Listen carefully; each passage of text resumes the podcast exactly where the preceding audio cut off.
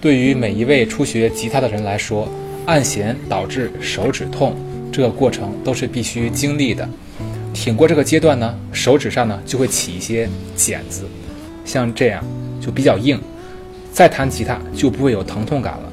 所以克服手指疼痛的方法只有一个，那就是坚持练习。我们呢也可以去看一下自己喜欢的吉他手的视频，那样呢会激励你继续练习下去。如果在练琴过程中手指实在太痛了，我们可以停下来休息一下。